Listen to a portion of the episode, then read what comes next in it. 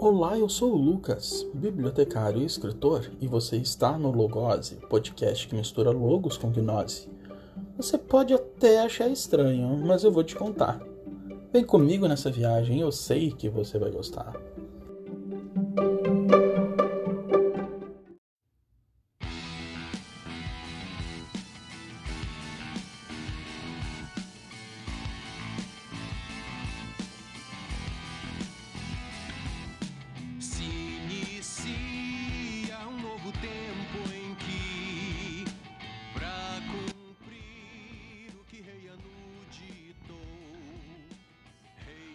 Seja muito bem-vindo e muito bem-vinda ao episódio 22 do Logose. Nas cartas de tarô, o 22 representa o arquétipo do louco. Bem, o que nós vamos ver a partir desse episódio não pode ser considerado exatamente normal. Então, espero que você curta esta viagem.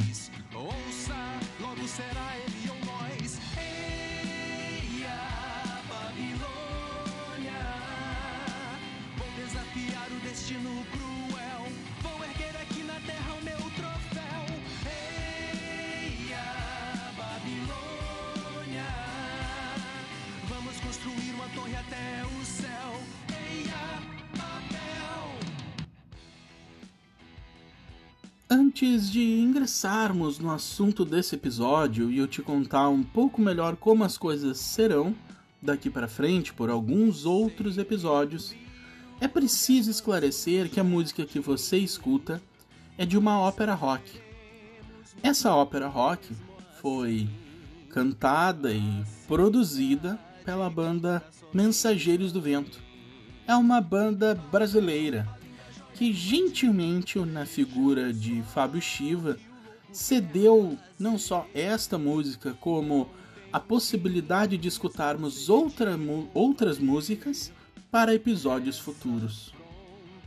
Então, se você, assim como eu, gosta de um bom e belo rock, aprecie solos de guitarra, frases musicais, ou goste muito de heavy metal, eu tenho certeza que você vai apreciar as nossas músicas de fundo, não só nesse, como em alguns episódios mais à frente nesse podcast. Agradeço então a gentileza, a confiança que Fábio Shiva deposita em mim. E espero que você goste destes nossos momentos acompanhados da ópera rock Anunnaki da banda Mensageiros do Vento.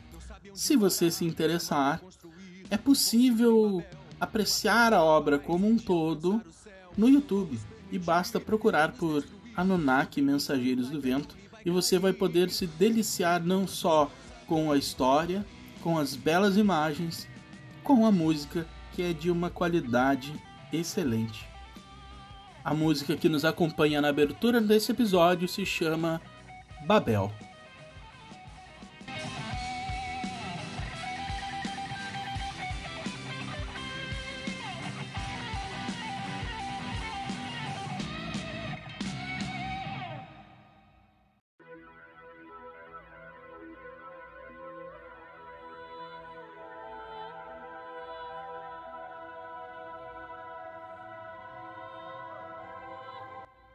Lermos as Bíblias judaica e cristã, bem como o Corão, tem-se a impressão de que esse Deus sempre esteve lá, pois é Ele o Criador do céu e da terra.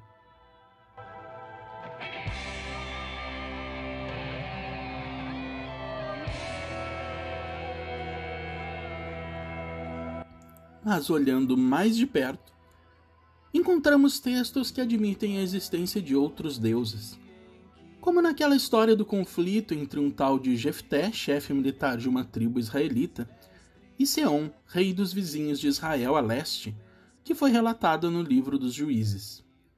Se o judaísmo e em seguida o cristianismo e o islã proclamam a unidade de um Deus reinando sozinho desde toda a eternidade sobre o céu e a terra, a própria Bíblia hebraica dá testemunho para quem a lê com atenção das suas raízes politeístas. De fato, o Deus de Abraão, ao qual se referem as três religiões do livro, cada uma à sua maneira, não foi o único desde sempre. O texto que lemos é de Thomas Homer, não é meu. Thomas Homer é um especialista da Bíblia, no contexto do mundo antigo. Em setembro de 2019, foi eleito por voto presidencial como novo membro administrador da College de France. Ele ministra a disciplina Bíblia Hebraica e seus contextos na universidade há mais de 10 anos. Mas Homer não é o único, e na verdade também não será o último. O que vem te dizer aqui, que é título desse nosso episódio de hoje, é que Deus não estava sozinho. E quando me refiro a este Deus não estava sozinho, eu não quero dizer aquele a quem considero incognoscível. E é preciso aqui te contar que nós fizemos aquela prática de meditação alguns episódios atrás na intenção de possibilitar que você mesmo pudesse sentir e contatar e conhecer o seu próprio Deus interior, Deus que você guarda dentro de você, o Deus do seu coração. Este Deus é possível conhecer não através do conhecimento racional que você pode receber através desse podcast, lendo livros, assistindo palestras, conversando e debatendo com amigos. Na verdade, esse conhecimento ele pode ser considerado intuitivo, mas eu não gosto muito dessa palavra para designar esse tipo de conhecimento. Ele é, na verdade, um conhecimento místico, um conhecimento profundo que vibra dentro do nosso ser. Ele é um conhecimento esotérico por excelência e não exotérico, onde exotérico com X, embora não se pronuncie dessa forma, mas assim para que possamos compreender na língua falada, exotérico está para fora e esotérico está para dentro. Então, este conhecimento é um conhecimento interno, próprio, e da caminhada de cada um. Nós podemos utilizar recursos externos para nos fazer sentir este esotérico interno. E o que vamos observar a partir de hoje é, na verdade, o estudo exotérico de Deus propriamente dito. No momento atual, eu gostaria de orgulhosamente contar a você que acompanha esse podcast que eu concluí um projeto que iniciei já há alguns anos, que é a redação do meu segundo livro.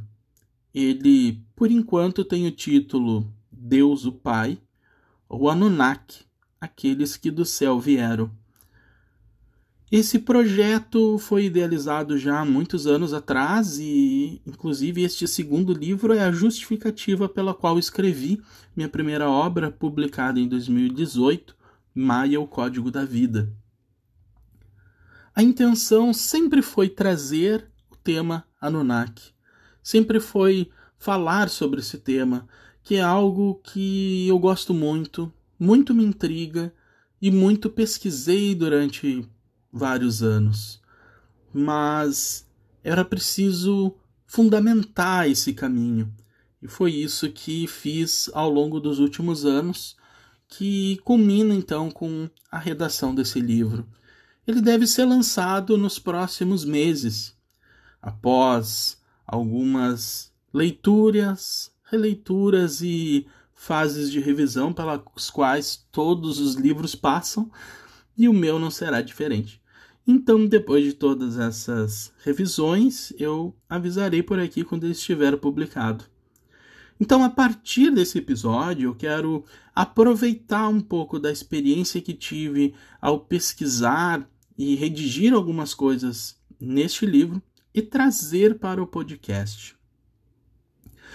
Claro que o livro possui pouco mais de 250 páginas, então não será em um episódio e não será em um conjunto de episódios também que nós vamos fazer aqui um livro, um livro falado. Eu não vou ler o livro para você que acompanha esse podcast, mas eu vou trazer sim algumas descobertas que fiz, algumas pesquisas que fiz, e nós vamos ler alguns trechos, tanto do meu livro quanto de outros que auxiliam a fundamentar e a embasar algumas das visões e descobertas que fiz. É preciso dizer de antemão aqui que talvez eu não agrade nem a gregos e nem a troianos. Talvez eu não agrade aqueles que observam a tudo com viés científico e ignoram totalmente o lado esotérico ou o lado de algumas possibilidades. Por outro lado, aqueles mais afeitos a observarem religiosamente e defender o tema Anunnaki talvez não vejam em mim um porto seguro para as suas confirmações das suas próprias crenças já formuladas. Mas tanto para um grupo quanto para outro, eu venho trazer aqui um olhar crítico e um olhar um tanto quanto cético para algumas das afirmações mais mirabolantes desse assunto Anunnaki. Então hoje nós vamos pincelar um pouco a respeito de Deus e de deuses. Eu estou apoiado pelos estudos que fiz e que estão distribuídos nas páginas do livro. Não vou aqui fazer uma defesa como faria academicamente, me apoiando nas opiniões de outros autores, porque não é a ideia do podcast. Mas se você se interessar pelo livro, ele está sim bem apoiado e fundamentado na visão de acadêmicos, acadêmicos aqui como professores, inclusive na Europa, de Bíblia ou de estudos antigos ou de civilizações antigas. Neste caminho que vamos trilhar, então, como você já sabe, a banda Mensageiros do Vento e a sua ópera rock irão nos acompanhar. Neste caminho que vamos trilhar ao longo de alguns episódios, não sei exatamente quantos serão, e também não posso afirmar que esta série e sequência de episódios não possam ser interrompidos por outros assuntos que também demandem nossa atenção. Mas eu posso adiantar por aqui que no próximo episódio conversaremos mais especificamente sobre a Suméria. Não chegaremos ainda no assunto Anunnaki propriamente dito, mas conversaremos a respeito da Suméria, observando historicamente a sua importância para o advento da civilização humana e o que representa a Suméria até os dias de hoje. E mais, eu vou te contar por que, que nós não ouvimos falar tanto assim na Suméria, nas escolas tradicionais? Eu mesmo jamais ouvi falar na Suméria e tive que fazer essas descobertas e pesquisas lendo por mim alguns livros e investigando por mim mesmo. Nós também vamos observar o que diz Zecaria ou Zechariah Sitchin em seus livros, muito rapidamente, Vamos observar alguns mitos e vamos, através desta viagem pelo conhecimento e abordagem de mitos, vamos refletir o nosso Deus interno e o nosso ou nossos deuses externos. Então, vamos começar a nossa viagem.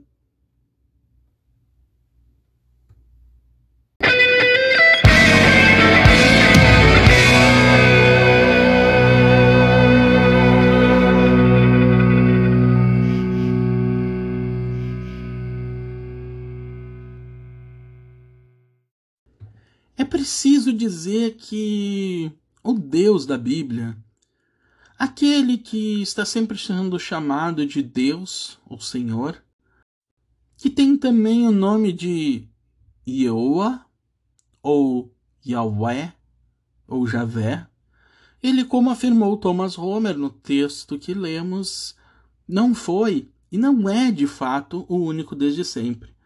Quando pegamos a Bíblia, a ideia que temos é que este Deus é o todo-poderoso e soberano, Criador dos céus e da terra, Criador do universo e de tudo aquilo que vemos. Mas se tivermos um olhar mais histórico, um olhar historiográfico ou sociológico, nós vamos acabar descobrindo através da leitura de documentos da época, através de relatos históricos e através da própria historiografia que esse realmente não era o único Deus que habitava, digamos assim, aquelas regiões. Na verdade, outros vários deuses eram adorados naquela região e naquele tempo. Não é de se admirar que as culturas anteriores ao cristianismo eram, em sua maioria, politeístas, e podemos citar aqui o Egito. Egito da onde saiu Moisés, que foi criado pelos faraós. Também é preciso lembrar que o advento do monoteísmo teve início como uma primeira tentativa, um primeiro ensaio com Akhenaton e não deu muito certo por lá, não é mesmo? Mas a verdade é que esse Deus monoteísta de Akhenaton não era exatamente um Deus sozinho. Ele era o Todo-Poderoso de onde todas as outras manifestações, as outras deidades emanavam. Por isso ele era Atom, o Deus solar. Mas nos dias atuais, hoje, com as nossas correrias do dia a dia e com a necessidade de religar urgente que todos temos, damos às vezes nossas passadinhas na igreja, em outros templos religiosos, para que possamos nos conectar com essa força que sentimos ser tão necessária. Ouvimos as palavras que versam sobre Deus e algum tempo depois saímos de perto e ficamos com essa ideia. Mas havia uma grande variedade de deuses. Na Bíblia, ao longo dos textos que compõem o Pentateuco, que são os primeiros cinco livros do Antigo Testamento, que também compõem, e que vem antes, inclusive, a Torá judaica, é necessário dizer que esse Deus estava sempre se autoafirmando e autoproclamando. Estava sempre pedindo adoração e dizendo ser único e não haver ninguém além dele. Não haver ninguém, não. Desculpe, não haver nenhum Deus além dele. É que por vezes esse Deus até parece de carne e osso, afinal ele sente ciúme, ele sente ira. Ele fala da ira divina. Ele castiga, como resolveu fazer com os seres humanos no episódio do dilúvio, e um tempo depois ele resolve salvar Noé. Esse Deus fica furioso com Sodoma e Gomorra e envia anjos para que possam ter contato com os humanos. Há muitas contradições a esse respeito e também encontramos de fato vários deuses naquelas regiões sendo adorados. A verdade é que os adoradores de outros deuses foram perseguidos e não somente perseguidos, foram proibidos de serem cultuados. Então, o Deus único misteriosamente surge naquelas regiões. A composição da Bíblia, então, que é composta somente muito tempo depois, vários séculos depois do nascimento e morte de Cristo. E vários evangelhos são considerados apócrifos, gnósticos e são retirados dali. Como diz um autor que gosto muito e que foi tradutor da Bíblia na Itália, Mauro Biglino, diz que se não foi mal intencionado as traduções que foram feitas da Bíblia, substituições de várias vezes os termos deuses ser substituído pelo singular Deus que remete a Yahweh se não é mal intencionado, é de um tremendo engano. Ele considera que seria mais desastroso se fosse mal intencionado, e eu tendo a concordar com ele. A verdade é que se você tiver uma Bíblia aí em suas mãos, eu te convido a abrir a Bíblia em Gênesis, capítulo 1, versículo 26. Você vai cair para trás quando perceber que a criação do homem é plural quando diz: façamos o homem a nossa imagem, conforme nossa semelhança. O que está envolvido aqui é, na verdade, o termo hebraico Elohim. Elohim é um termo plural e significa deuses. Então faz todo sentido façamos nós, nós deuses, o homem a nossa imagem, a imagem de nós deuses, conforme é a nossa semelhança de nós deuses e não Deus. Mas aí veremos então desculpas, por assim dizer, teológicas, e eu não venho aqui dizer que está errado quem pensa dessa forma. Mas para mim, são desculpas teológicas de dizer que é Deus na Santíssima Trindade, então é plural, ou é Deus na sua faceta, no seu caráter de criador, com o termo plural, Elohim, como diz, nos dizem os judeus. Então, isso fica constantemente batendo dentro de nós como se fosse uma verdade apenas porque teologicamente foi nos ensinado de tal forma. Preciso então afirmar que realmente ele não é, não foi o único Deus. Inclusive, se você pesquisar um pouco, vai se deparar com a esposa de Yahweh, que se chamava Ashera. Na verdade, ela tinha muitos nomes, e um dos nomes pelas quais é conhecida é Asterote. Asterote guarda uma incrível semelhança com Astarote, que é também muito semelhante a Astarote, a Eostre, Esther, Ishtar, que é a mesma deusa Inanna que nós vamos conhecer na Suméria e que tem grande importância na criação e desenvolvimento dos seres humanos. Bom, esse assunto vai se desenvolver a partir daqui e eu te convido então, se você se interessa por esse assunto, a prosseguir ouvindo os episódios futuros.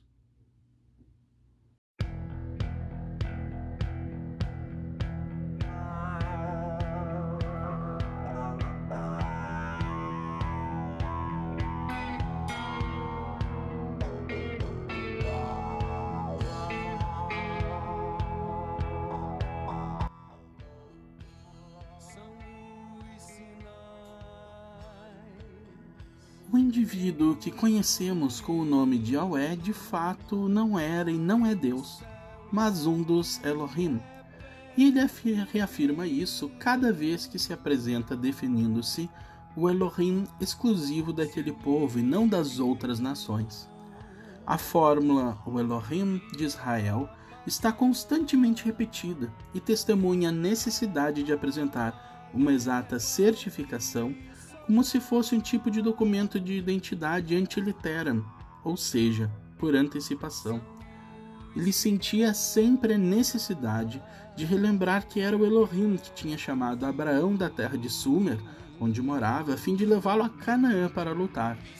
Era ele quem tinha aterrorizado Isaac com a encenação do falso sacrifício, e depois voltado a avaliar até onde chegava a fidelidade de Abraão sendo que ele, na qualidade de Deus, deveria conhecê-la sem ter necessidade de arquitetar uma cena assim tão, tão dramática. Não é por acaso Deus quem lê no coração do homem? Mas já entendemos que ele não era Deus.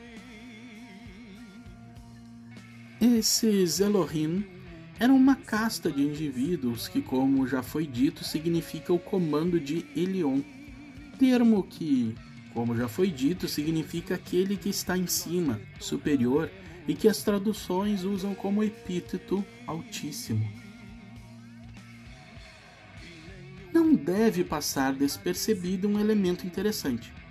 O termo Elion da Bíblia carrega substancialmente o mesmo significado que Anu, presente nas tábuas cuneiformes, onde ambos remetem para o conceito de estar no alto, de estar em cima, pois a sílaba An era pictograficamente representada por uma estrela. Essas são as palavras de Mauro Biglino, tradutor das edições São Paulo, na Itália, da Bíblia.